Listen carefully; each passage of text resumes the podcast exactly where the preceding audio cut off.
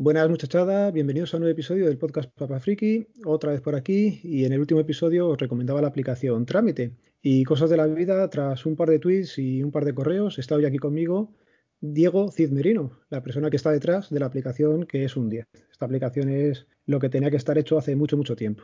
Lo primero, Diego, darte las gracias por compartir un poco de tu tiempo conmigo y también darte la enhorabuena por la aplicación ya digo que es la leche, así que cuéntanos un poco quién es Diego y, a qué se dedica y qué es lo que está haciendo con esta aplicación. Bueno, muchas gracias a, ti por darnos un poco, darme un poco de, un altavoz, ¿no? Para, poder dar a conocer lo que, lo que hago. Y bueno, pues yo soy un, ingeniero informático que llevo un montón de años dedicado al desarrollo de software en, en distintas empresas y ahora actualmente estoy haciendo labores más de, de dirección de proyecto. Pero como me sigue tirando el tema de la, de la programación, pues en mis ratos libres, que no son muchos, he tenido la idea feliz de hacer esta aplicación y bueno, me he ido poniendo, me he ido poniendo y al final nos ha salido una aplicación bastante, bastante completa. Eh, la, la, idea inicial de la aplicación, eh, que seguramente te lo estás preguntando, surgió pues eh, por, un, por una tontería. Y es que mi cuñado, el hermano de mi mujer, trabajaba en la construcción y era autónomo. Entonces, muchas veces él tenía que eh, hacer toda la parte administrativa y mm, a veces, como no era su campo, necesitaba ayuda. Mi mujer, como es administrativa, le, prestaba ayuda. Entonces, nos dimos cuenta de que muchas de estas gestiones las podía hacer él solo desde su teléfono móvil, teniendo algo similar a esto, ¿no? Pues que te piden un certificado de estar al corriente de pagos con la agencia tributaria para para poder em, presentarte una adjudicación de la administración pública, ¿no? que eso es muy habitual. Pues para hacer eso era una odisea para él. Pues es uno de los trámites que tenemos incorporados en la, en la aplicación. Entonces ese fue un poco el germen de, de, esto, que desde cualquier lugar, alguien que no tenga unos conocimientos específicos de esto, pueda hacer los trámites más corrientes del día a día. ¿Y hace cuánto empezaste con la aplicación o desde cuándo está publicada? Pues la aplicación está publicada en la Google Play Store desde diciembre de 2018. Ostras, pues ya son añitos, ¿eh? Obviamente no, no era lo que es ahora. Empezamos con tres administraciones, bueno, esto fue creciendo. Lógicamente, lógicamente, y más si es una única persona, ¿no? La que está detrás del proyecto. Sí. Y encima, en tus ratos libres es cuando sacas para actualizarla, que por cierto he visto que la última es del 16 de marzo, ¿no? O sea, que sigues, eh, la sigues actualizando y, y le sigues invirtiendo al proyecto. Sí, exactamente. Eh, seguimos ahí detrás de, la aplicación para que no, deje de, ser usable. De hecho, ahora tengo que meter una actualización con los trámites para la renta del 2020, que empezará en abril. Bueno, vamos a explicar un poquillo para alguien que no haya cogido nunca la, aplicación. Cuando entra, ¿vale? ¿Qué es lo que ve directamente? Pues lo, que ve directamente es un listado de administraciones públicas eh, y pulsando en, la que desea acceder verá los trámites que están disponibles desde esa, desde esa administración. Vale, por ejemplo, voy a coger la DGT, ¿vale? Eh, la DGT tienes metido mi DGT, mis permisos, un duplicado del permiso de conducir por deterioro, pérdida o robo, consultar los puntos, estado de tramitación de mi permiso de conducción, mis vehículos, la ficha técnica del vehículo, y voy a parar porque si no se nos va todo el tiempo. ¿Qué, te supone a ti meter cada una de estas eh, de estos? Pues como buen gallego he de decirte que depende. Em, en la mayoría de las administraciones he tenido que ir implementando cada trámite eh, uno a uno, ¿vale? Es decir, cada una de las entradas del menú que, veis ahí es una implementación única, es decir, tengo que ver lo que hace, em, simular lo que hace el navegador para poder conseguir el objetivo del trámite. Eso en la mayoría de los casos. Hay administraciones que eh, son más sencillas y mm, comparten... Eh, ¿Pasarela o...? Mm, más que pasarela, eh, que eso es, otro, eso es otro tema, yo me refiero dentro de una administración. Los trámites son más, más genéricos y poniendo el enlace a cada uno de los accesos, con, el, con el código de esa administración ya podría, podría acceder. Entonces, como mínimo he tenido que mm, implementar el acceso a cada una de las administraciones. No sé ahora cuántas hay, pero hay, hay un montón de ellas. Muchas.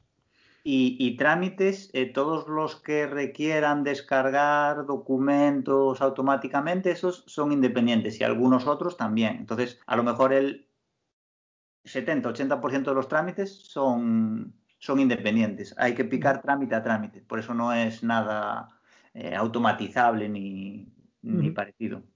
Bueno, pues una vez elegimos el trámite que queremos hacer, ¿vale? Antes eh, habría que decirle el tipo de identificación que queremos usar, ¿no? Sí, eh, y dependiendo del tipo de identificación, te aparecerán unos trámites u otros, porque no todas las administraciones permiten todos los tipos de identificación para todos los trámites. ¿Tú qué le recomendarías a la gente de tipo de verificación que, que usaran en tu aplicación? ¿O qué se le permite más? ¿Con certificado digital, con clave permanente, con clave PIN, con el DNI? Eh? Con, con DNI electrónico y con certificado digital vas a poder acceder a, iba a decir todos, pero prácticamente todos. Hay alguno puntual que no puedes hacer con, con certificado digital, como por ejemplo solicitarte el certificado digital, ¿no? Pero bueno, eh, salvo casos puntuales, con DNI electrónico y certificado digital podrías hacer todos los trámites. Clave permanente y clave PIN, pues ya depende más de la, de la administración. Por ejemplo, la agencia tributaria te deja acceder con clave PIN, pero no con clave permanente.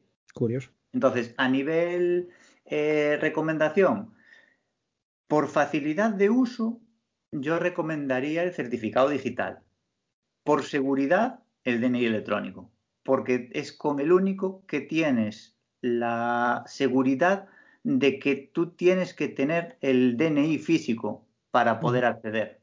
Entonces, si te roban el teléfono, no, no, no pueden acceder porque no tendrán tu DNI si te roban el teléfono y tienes el certificado, como tenemos configurado la mayoría de los mortales, sin que te pida clave todas las veces, pues podrán acceder, como te podrán suplantarte la, identidad. identidad.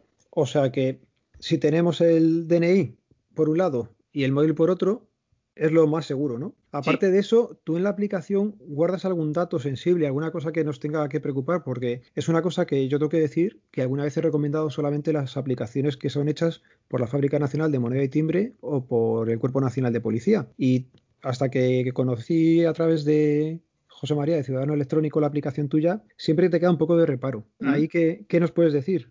Bueno, eh, como, primer, como primer detalle es que para el acceso al DNI electrónico utilizamos, utilizo la, librería oficial de la Fábrica Nacional de Moneda y Timbre que pone a disposición de los desarrolladores para poder acceder al DNI electrónico, que es la única forma de poder acceder a los certificados del DNI electrónico de España. Por tanto, la lectura del DNI electrónico se está haciendo con un software de la Fábrica Nacional de Moneda y Timbre.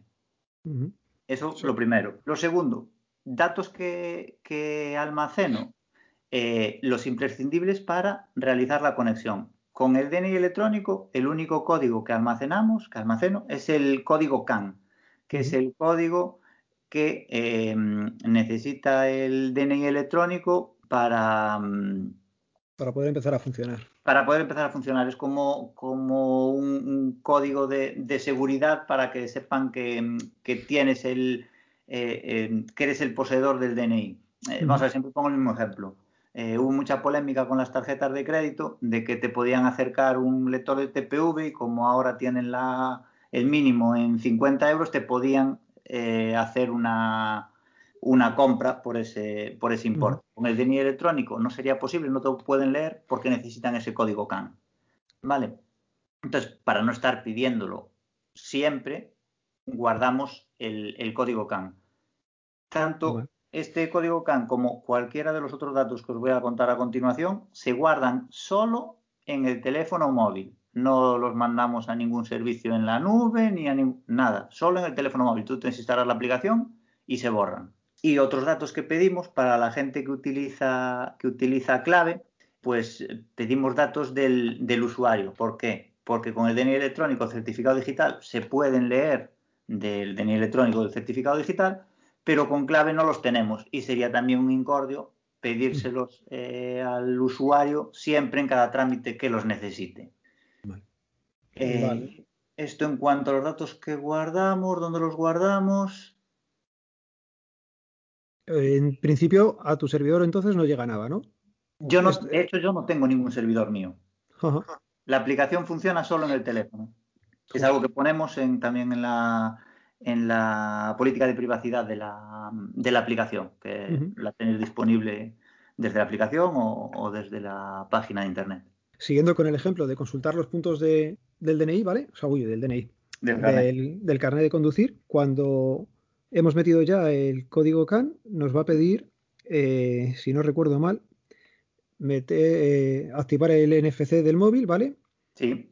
Y luego va a hacer la, la verificación o lo que yo digo, la verificación, se pone en primero lee el DNI, una vez se lee el DNI, se va a la página de tráfico y hace la, consulta y ahí es donde tú haces tu magia, ¿no? Bueno, antes de llamar a la, a la, página de tráfico, pide el PIN del DNI electrónico.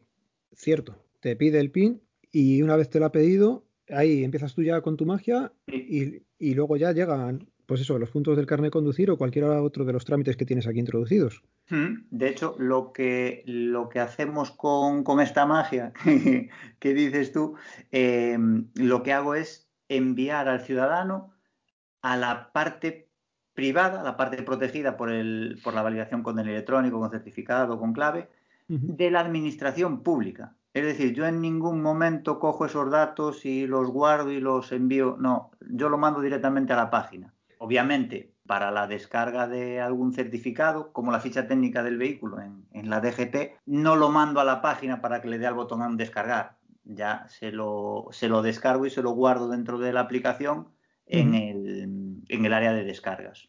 Eso es. Eso es lo que hice yo, por ejemplo, el otro día con, el ciudadano que vino allí al DNI, ¿vale? Que quería sacarse el certificado de antecedentes penales. Y la verdad es que es súper sencillo, ya digo elegir el trámite, poner el NFC en el móvil, acercar el DNI, eh, bueno, localizar también donde tienes el NFC en el móvil. Que Eso puede ser lo más complicado. Sí, sí, es un poquillo hasta que lo pones justo en el sitio. Que por cierto, te iba a preguntar, me ha pasado alguna vez de dejarlo el móvil encima del DNI, mm. intentar luego hacer otro, otro trámite y tienes que volver a mover el, móvil para que lo pille. ¿Eso por qué es? Porque la ventana que te indica que, mm, que tienes que conectar el, DNI, eh, necesita el movimiento para detectar el DNI. Ándale. Funciona así. Mm. y lo pues. que no estamos haciendo es dejar vinculado ese DNI de forma perpetua a la sesión. Cada vez que sales de un trámite con DNI tienes que volver a, acercarlo. Vale, pues oye, mira, por eso queda explicado y, que sepa la gente que, que, no es un fallo de la aplicación, que es que está hecho así y es por nuestra seguridad. Que eso es importante que, lo sepa la gente también. Hablando de la seguridad, una cosilla que, antes me quedé pensando y, no la dije. Las contraseñas no se guardan en ningún momento en la aplicación. Las almaceno en sesión por no estar pidiendo la contraseña del DNI durante 50 eh, veces si tienes la aplicación abierta. Pero cuando cierres la aplicación y la vuelvas a abrir, te va a pedir otra vez la contraseña del DNI. Vale, vale. Pues eso es importante también. Vale, más cosillas que tenía por aquí apuntadas. Eh, yo, por ejemplo, estuve buscando el ayuntamiento de mi ciudad, ¿vale? No lo encontré. Y estuve hablando contigo y me dijiste que había una solución mucho más sencilla. Y la verdad es que lo es, ¿vale? La primera opción que nos aparece cuando encendemos la aplicación es mis trámites. Nos sale aquí con una carita sonriente y al desplegarlo nos sale un botón de buscar mi, administración. Cuando le damos aquí a buscar la administración, nos sale un navegador en donde podemos, es como un navegador pequeñito de, Google, ¿verdad? Mm, sí. Y ahí lo que hacemos es, pues eso, buscar la sede a la que queremos acceder y aquí ya, ya no es que sea magia, esto ya es alquimia, porque directamente nos permite usar el móvil como si fuera un, ordenador y tuviéramos ya el lector eh, conectado, con lo cual directamente con la aplicación, pues eh, una administración que no está aquí dentro, podemos usarla perfectamente. Ya digo, eso es eh, alquimia pura, tío. No sé si te lo han dicho, pero, pero es que eso es, es genial. Es genial y a partir de hoy es lo que le estoy recomendando a la gente. Cuando tiene que usar el DNI electrónico, hay gente que se maneja mejor por, por internet, en el ordenador y, entiende un poco las cosas, se quiere pegar, pero si alguien no quiere pegarse, lo que has generado tú ahí con el navegador ese es, es oro. Es oro. Ojo, y no es solo si alguien no quiere pegarse. Yo porque al final me he ido a esta opción que me ha llevado un tiempo el desarrollarla porque durante el confinamiento, durante los meses en los que no podíamos salir, se ha puesto en contacto conmigo muchísima gente contándome los problemas que tenía para poder solicitar la prestación por desempleo que se habían quedado, eh, no que se hubieran quedado un porque eso era automático, sino que los habían despedido y no la podían solicitar porque no podían personarse en el SEPE, eh, temas de, de, salud, bueno, muchísimas cosas. Y te das cuenta de la cantidad de gente, que a lo mejor no nos damos cuenta en el, en el día a día los que utilizamos el ordenador, la cantidad de gente que no tiene un ordenador en casa y que su único dispositivo es un móvil. Y si mm. no facilitamos este tipo de, accesos, hay gente que no puede acceder a la administración pública. Mira, yo creo que, con lo que has logrado tú aquí, cualquier persona ya es capaz de, usar y eh, de ser un ciudadano electrónico, como diría nuestro amigo, y poder eh, manejarse como cualquier administración siempre que la administración ponga de su parte, ¿vale? Porque, decir yo, eh, seguro que hay alguna que no funciona. vale, no, no, pero pero esto es lo que te digo, o sea, todo el mundo tiene su DNI a partir de los 14 años, con lo cual, por esa parte no hay excusa. Y prácticamente a día de hoy todo el mundo tiene un móvil, ¿vale? Aquí sí teníamos que comentar móvil Android, porque con Apple y con su sistema operativo, ¿qué pasa? Me he pegado con, Apple que no con el sistema operativo, con los señores de Apple. Eh, en su día, mm, hace un año más o menos, un poco más de un año, tenía una versión idéntica a la de Android para iOS idéntica con la salvedad de, del DNI electrónico, que la Fábrica Nacional de Moneda y Timbre no ha desarrollado la, librería para iOS.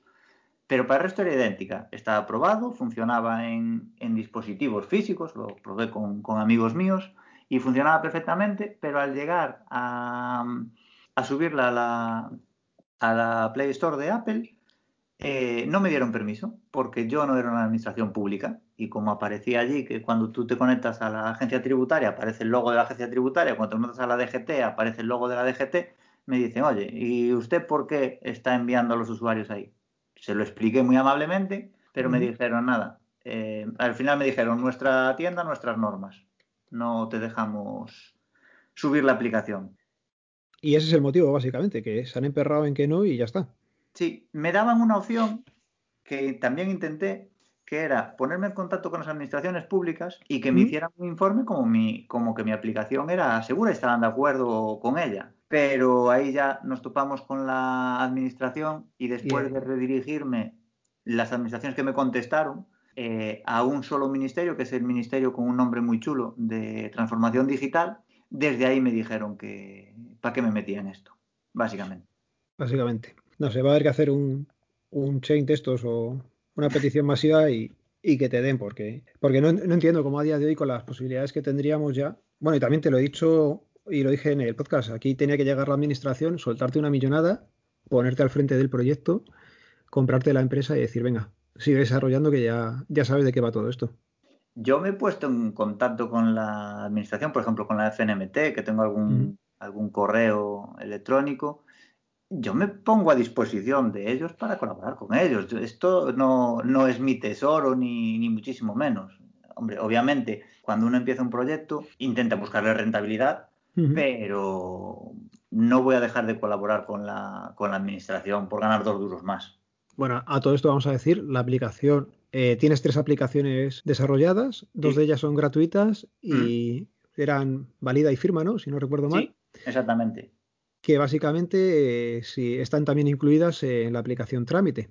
Sí, de hecho valida lo que sirve es para validar los datos del DNI electrónico del certificado digital, permitiéndote validar contra el servicio de, la FNMT, de que no está revocado el, DNI o el certificado digital, que esto está incluido dentro de trámite. Eso sería como... Como su nombre indica, lo que permite firmar documentos digitalmente con DNI o certificado digital. ¿Y sin número máximo de, firmas ni nada? Sí, sin número máximo de firmas. Eso sin pagar y luego pagando, que creo que eran 2,99, si no recuerdo mal.